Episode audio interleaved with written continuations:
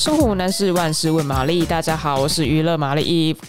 哎，今天要跟大家呢来推荐一部那个台湾电影《高山上热气球》。呃，我那天去看这部片哈，就是它是一部没有强烈的剧情啊，或者是情绪起伏的电影。那但我看了以后，我觉得说，哦。这也太清新了吧！而且就是充满一种疗愈的气息。我觉得这是导演写给李善的这个情书。哎，啊，这部片的那个编剧跟导演都是柯淑清。那剧本呢，创作大概是三十年前的事情。那这个剧本呢，当年和李安的《喜宴》啊、推手啊一起拿下优良剧本肯定，然后也入围了，就是呃第五十八届金马奖的最佳原著剧本。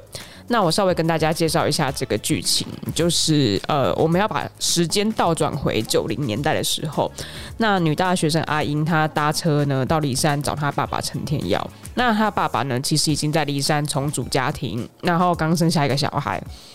那陈天陈天耀呢，他是在梨山上呢卖肥料，呃，给农民的一个小生意人。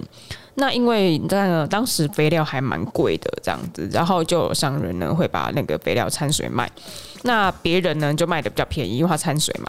那但肥料效果就是却不理想。那陈天耀他坚持就不去掺水，但是他就他还把对手的那个就是肥料送去化验哦，这样子。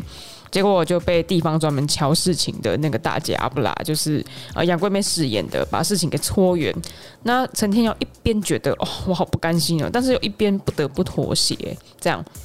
然后有个常常出现在阿英他们家的一个青年果农叫阿文，那他其实就是在一个半推半就的情况之下，然后当上果农农园的老板。那他其实当上果农农园的老板，好像不到一年的时间。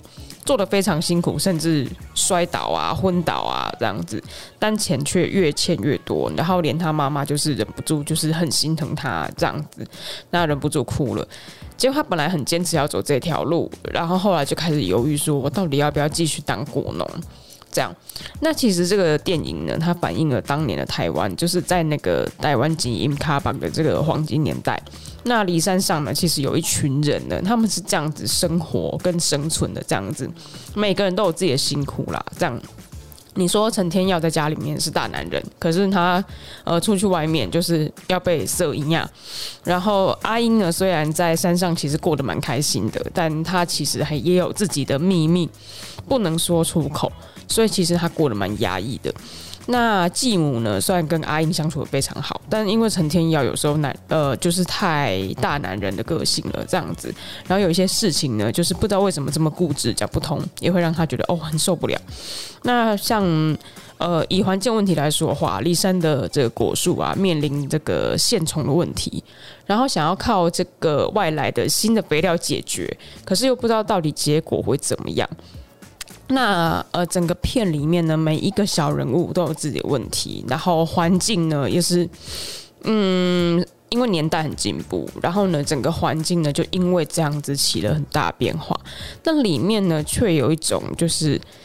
现在比较少感觉到那种就是很可贵人情味，就是你随便路上走过去，就会有认识或不认识人都会说啊，要不要来喝茶呀？还是哎，这水果请你吃啊？这样，然后邻居如果看到你心情不好，就会就会来关心你两句这样子。然后他意思就好像是说，你心情不好没关系，你去走走，那走走要记得回来，要记得回家这样子。就他就是有一种这种温暖的感觉一直在流动。那就是可能里面还有很多事情会让你对生活的无力感很强，这样子。其实我觉得对照像我们现在台湾，就是啊，不止台湾，全球疫情的情况，可能会让大家就是呃对生活有很多的强烈的无力感。那其实里面的角色呢，就是会有时候会强烈到就是忍不住。呃，就痛哭这样子。可是他面对骊山的狂风暴雨之后，那个清爽的风景，又会觉得说，啊，心情上好像有一些不一样的开朗这样子。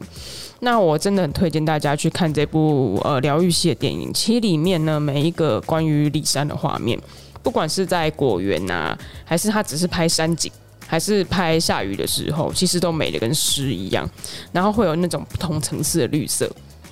那比如说像女主角骑脚踏车，然后从那个就是呃，它其实就是骑着那个山路嘛，这样子蜿蜒的山路就这样骑下来，然后你就可以看到光在他面脸上就是明明灭灭的一个情况，你会觉得说啊，怎么这么清新？就光看就觉得要起鸡皮疙瘩这样。